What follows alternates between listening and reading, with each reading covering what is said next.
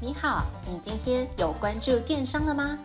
本节目由电商研究所制作播出。在最新一期的电商百问系列里，你即将听到最新、最接地气的一百题常见迷思，包含电商、创业、经营、行销等资讯与故事，每天一集，带你快速进入电商领域。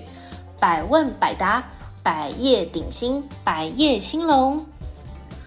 我是主持人 Alice，欢迎来到电商百万，让你四方来宝，八方进财，金银财宝滚滚来。欢迎来到电商百万第二十七集，来来来，温故知新一下。前面一集和大家分享网店创业的电商老板要如何让开店平台帮你助攻，利用开店平台的四大功能，包含分润。会员经营、会员贴标、数据分析，来帮各位网店加持，荷包满满，赚到手软。还没收听的朋友，请记得收听；已经收听的朋友，请持续收听。浏览我们的部落格，订阅电子报。在这一集，我会帮各位电商老板分析网店成功的例子，告诉你别人怎么样多花一个小时，却比你多赚一倍的薪水。到底怎么办到的？我们一起来看看。先来跟大家说个故事。我有一个客户，之前是在当百货公司的柜姐。如果比较熟悉百货业的人，应该都知道，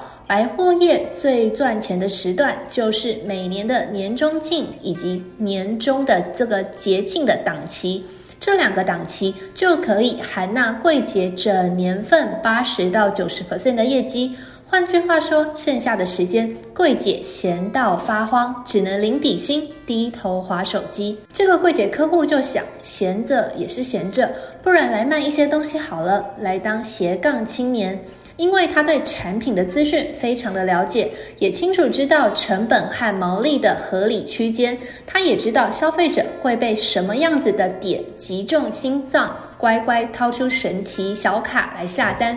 此外，这个柜姐非常的精明，她发现呐、在高价的市场和低价的市场中间，有一段还没有被弥补的缺口。想了想之后呢，她就决定来跟工厂来批货，利用空闲的时间来兼职买卖。一刚开始，他经营的方式非常的阳春，就是直接利用 LINE 传图片给客人看。那如果客人喜欢的话，就直接转账，然后他再请先生帮忙出货。那因为这个客户他自己身为柜姐的关系，所以他有许多的人脉以及客户的资料，这些人都非常的信任他，也相信他的品味，所以愿意跟他购买。也是因为如此，这个柜姐啊，她就很快的发现这样子的商业模式有一点辛苦。比方说，如果要给客人挑产品，假设这个产品有三个款式，每个款式各有三种花色，那她就必须传送至少九张的照片给客人来挑。那更不用说，有些客人会要求要看有不同光线下的产品的照片，比如说要这个自然光、室内光，或者是户外的光，甚至啊要这个商品的侧拍照、俯拍照，或是更多细节的照片，他忙得要死。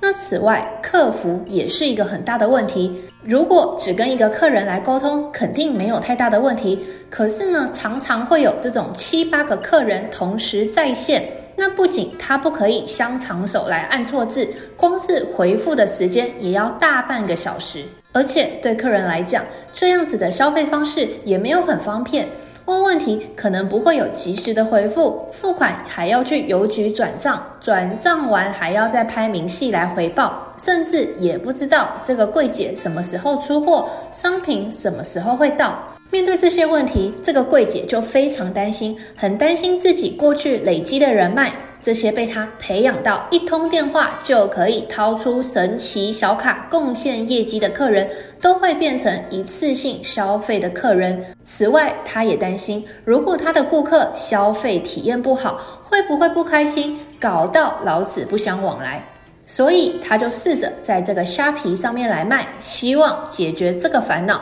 但是啊，这个效果一样不好。最后，他死马当活马医，来跟我们 CyberBase 的开店顾问咨询。不问不知道，一问不得了，他才发现啊，原来这些他烦恼的问题，对 CyberBase 来讲都是小蛋糕。只要建立好品牌官网之后，把物流还有金流串好，客人想买商品的时候，就直接丢网站链接给他。客人一下单，后台就会直接串接我们 Cyberbiz 的蜂巢物流进行出货。从此，这个柜姐只需要专注在服务客人的老本业上面，网店的事情完全不用烦恼，营业额也轻轻松松的越做越好。所以现在这个柜姐客户早上当柜姐，晚上呢就看一下 Cyberbiz 的系统后台，按个按钮补补货。一样的工作时间，晚上只是多一个小时，损残罪，一个月就轻松赚到双份的薪水。那目前他的网店的收入已经超过当柜姐的收入，所以他也正在考虑要不要干脆直接转职来专心做这个网店的生意。那听完这个案例，是不是各位电商老板也觉得心痒难耐，后悔没有早点开始来当斜杠青年呢？诶，先别急，我们先来分析这个柜姐客户之所以可以成功的经营策略。关键策略一：找出目标市场，并了解目标顾客群众。无论要卖什么商品，都必须要做好市场调查，去分析要经营的市场概况，并且找到这个市场的切入点，做好产品的规划以及定位。例如刚才的这个柜姐的客户，他就非常了解自己的目标市场以及目标顾客的样态，所以他也可以快速的成功。那当我们在做市场分析的时候，最怕的就是四个字，这四个字就是想当然尔。很多人常常想当然尔的去推论一些没有根据的事情，他没有任何市场的销售经验，也没有去做市场调查，就直接决定要来经营这块市场。那在这边要来举一个反例，之前啊，我们有一个客户，他们想说现在的这个婴幼儿的市场很大，所以他们想要推出童鞋顾问的服务，教新手爸妈如何帮小朋友挑选鞋子。因为不合脚的鞋子可能会影响到小朋友的发育，那听起来是不是很有市场呢？但是当他们经营了一段时间之后，就发现台湾根本就没有这样子的市场需求。检讨问题的时候，他们发现原来啊，台湾的文化并不适合他们的经营策略，因为新手爸妈的亲友通常会把已经不合脚的小朋友鞋子送给更小的小小孩。所以小小孩根本就不缺鞋。那另外就是这些新手爸妈，如果发现小小孩穿鞋之后会被鞋子咬脚，那他们通常也会直接就换一双，根本没有去咨询所谓童鞋顾问的需求。那拉回来，如果有事先来做市场调查，并且了解这个目标受众的需求的话，那这个童鞋顾问根本就不会推出，他们也不用花好几百万去买这个经验，对吧？当各位电商老板找出目标市场，并且了解目标的顾客群众做好之后，接下来就是要来了解商品的市场反应。请你先到大型的电商通路平台，比如说虾皮啊、露天啊、某某这些地方，去了解关于你所选定的商品的价格、销售数量、商品的评价等等的状况。那你也可以透过这些大型的通路平台上的消费者的反应，来看看他们对于这项商品的评论，这些评论的数量以及内容，来更进一步贴近现在目前商品的市场反应。除非你跟刚才的我们提到的这个柜姐客户一样，你非常了解自己的商品，也非常了解自己的顾客反应，不然消费者对于你所选定的商品的实际想法以及使用心得、预期效果等等，都可能跟你预设的落差很大。那对于这些消费者的意见，都可以成为你未来销售商品的知识点，以及调整或者是优化的方向。那最主要的原因就是，当你可以解决消费者的痛点的时候，那消费者自然就会愿意掏出神奇小卡为这项产品买单。那最后提醒一下，还有一个小诀窍要分享给野心更大的电商老板，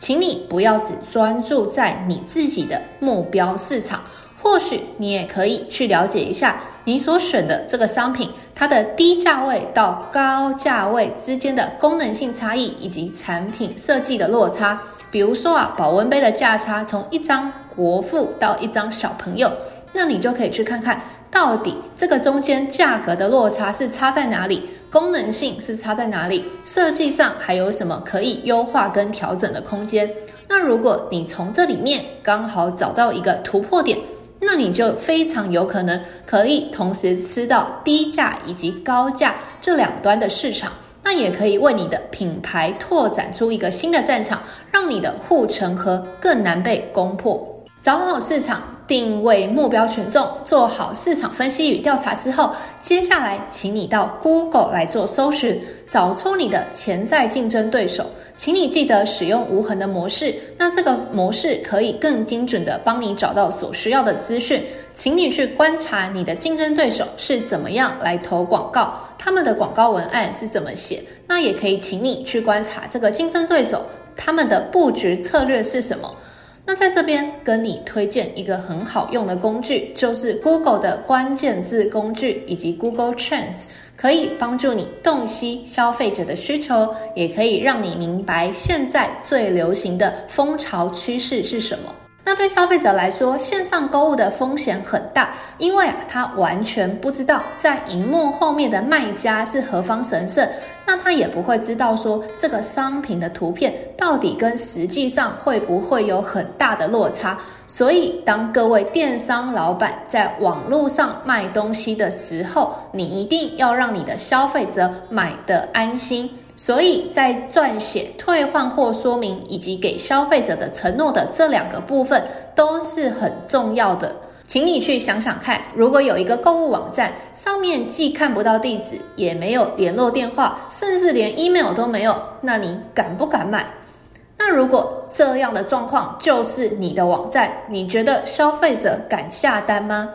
凡事行有不得，请先反求诸己。这句话的意思就是说，如果你觉得自己的行动没有达到预期的效果，那你就应该去反省，去从自己的身上找出原因。那这个原因就是消费者他不能够安心的下单。那像我们刚才前面有提到一个柜姐的客户，他就是这种会时时刻刻的反求诸己，竭力的去改善自己，只为了让顾客买得安心的类型。那这也是他成功的原因。那在这边再补充一点，如果各位电商老板遭逢消费者退换货，请你记得，只要消费者的退货原因合理，并且有符合你的退货说明，那就请你阿萨利一点，直接退给人家，并且去说明清楚整个退货的流程以及时间，这样绝对可以帮你避免更大程度的客诉，也可以避免你的网店涌入不好的评论。反走过并留下痕迹，请各位电商老板务必要记得这件事情。网店的消费者购物体验就像是消费者在实体店面的购物动线一样，一个好的设计就会让消费者不知不觉的越买越多。那相反的，不好的设计，消费者就很容易在逛你的网店的时候就跳转出去了。所以，当我们在设计所谓消费者购物流程的时候，请你确保在你的网店上面所有的页面都可以互相的串联，来避免消费者的跳出。举例来说，如果你同时在办 A、B、C 三种活动，那你就要记得在 A 活动页的最下方放上 B、C 活动的连接，同理，在 B 活动的最下方也要放上 A、C 活动的连接跟介绍。那这个做法最有效的就是可以提升消费者在你的网站上面的停留时间，也可以提高消费者下单购买的机会。那除了购物流程的动线安排之外呢，商品页的设计也是一件非常重要的事情。那又怎么设计这个商品页，绝对是一门需要掌握的学问。在你有实战经验之前，你可以先去参考你的竞争品牌的商品页的设计逻辑是什么，去截长补短，然后利用所谓的 A/B test 去做测试，让你自己可以有所改进。那我们来小结一下，今天我跟你分享了一个成功让自己变成斜杠青年兼职创业成功的柜姐客户的案例。再跟大家复习一下，开一间成功的网店的经营策略，最主要有五大点，分别是找好市场定位目标族群，做好市场分析与调查，让消费者安心购物，以及优化消费者的消费体验。那如果你现在也是在创业的初期，或者是你想投入电商发展的领域，也遇到了今天节目所提到的烦恼，请你不要犹豫，立即联系我们的开店顾问。联系的方式在描述框里面有连接，或是请你 Google Cyber Base 报名开店研讨会。不要忘记说你是我们的听众，会有优惠报价哦。